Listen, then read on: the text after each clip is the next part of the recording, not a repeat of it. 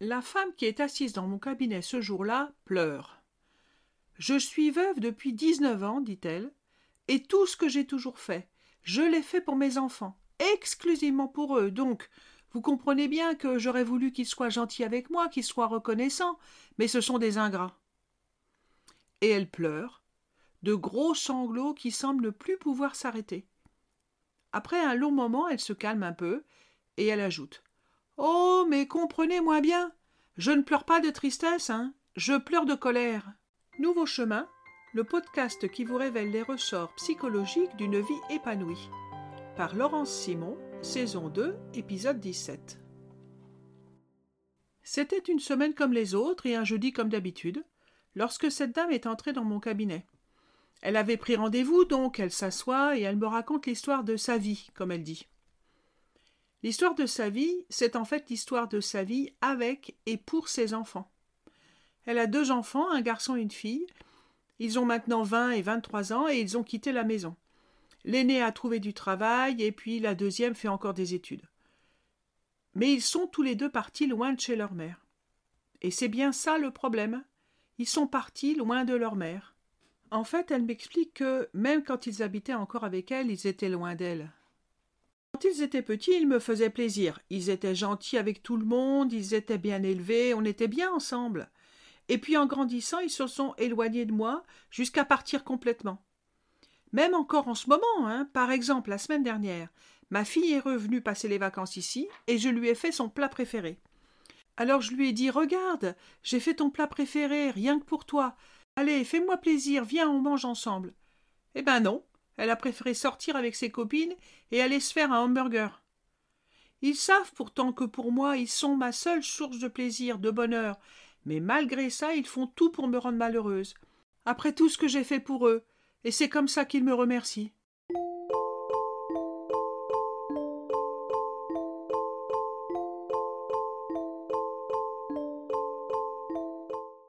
Les thérapeutes ne posent pas toujours des questions qui font plaisir.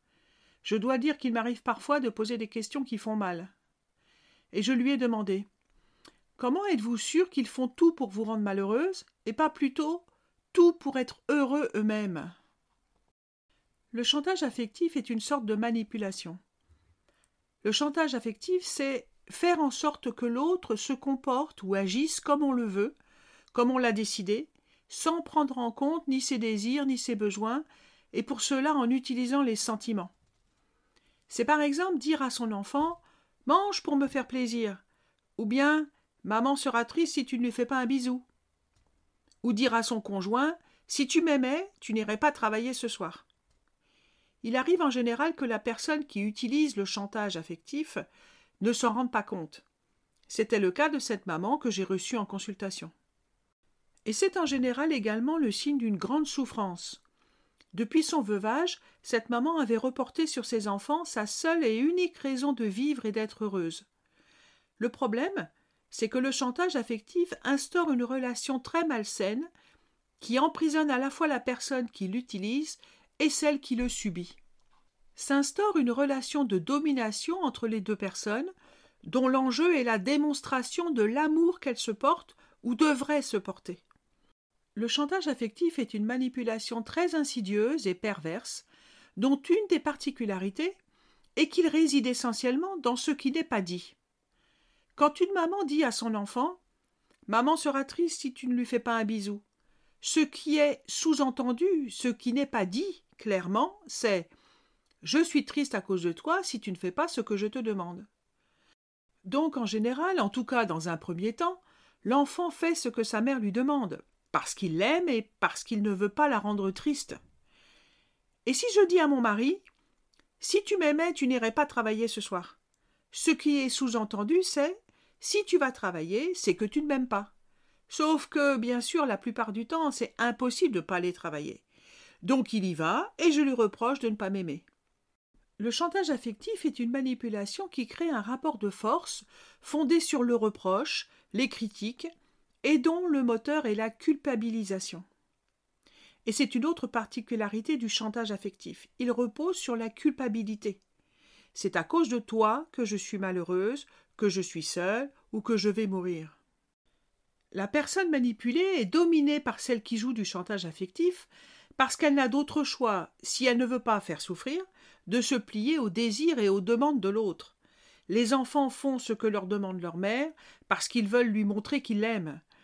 Le mari se plie aux quatre volontés de sa femme parce qu'il craint qu'elle se suicide. Dans cette relation de domination, il n'y a aucune place pour les besoins ou les désirs de la personne manipulée.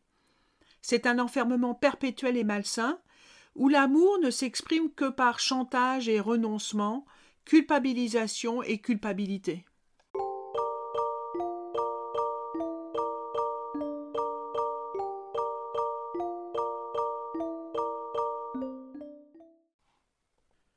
Je vous disais plus haut que le chantage affectif instaure une relation qui emprisonne à la fois la personne qui le subit, on vient de voir comment, mais également celle qui l'utilise.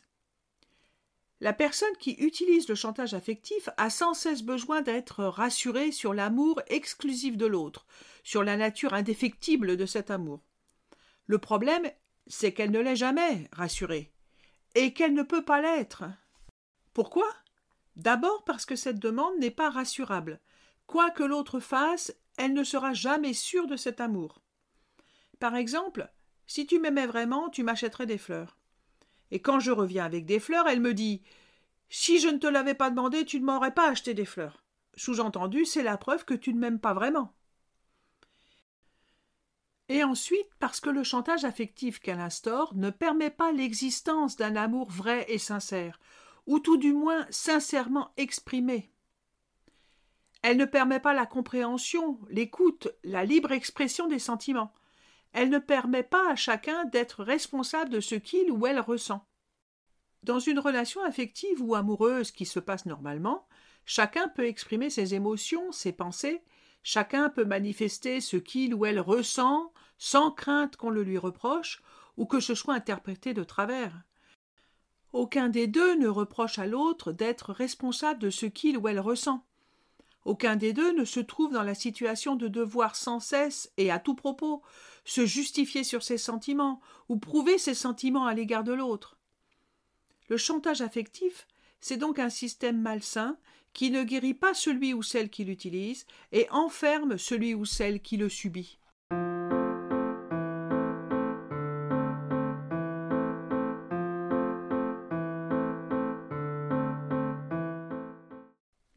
La maman dont je vous parlais pleure de colère face à son impuissance d'obtenir ce qu'elle considère comme une vraie preuve de l'amour que lui portent ses enfants. Ce qu'elle ne sait pas encore quand nous commençons nos rendez-vous, c'est qu'elle n'a aucun moyen de sortir de sa souffrance, parce qu'elle n'a pas créé avec eux une relation qui le permette. Elle est prisonnière de son chantage affectif, elle a cru qu'en rendant ses enfants responsables de sa souffrance, elle les garderait près d'elle, pour elle, mais elle a obtenu le contraire. Les enfants ne font rien pour lui montrer leur amour. Il n'y a pas de relation de connexion émotionnelle entre eux, et donc pas de partage. Ces enfants ont fui. Ils ont fui la tristesse de leur mère, certainement parce qu'ils ont compris qu'ils n'en étaient pas responsables, et surtout parce que, même s'ils aiment leur mère, ce qui est certainement le cas, ils savent qu'ils ne pourront jamais la soulager en lui donnant ce qu'elle demande, parce qu'elle ne le permet pas. Ils ont compris que pour vivre pour eux-mêmes, ils devaient sortir de cette relation dans laquelle ils sont contraints, emprisonnés, obligés de prouver des sentiments que peut-être, par ailleurs, ils n'éprouvent plus. Ils sont comme asphyxiés.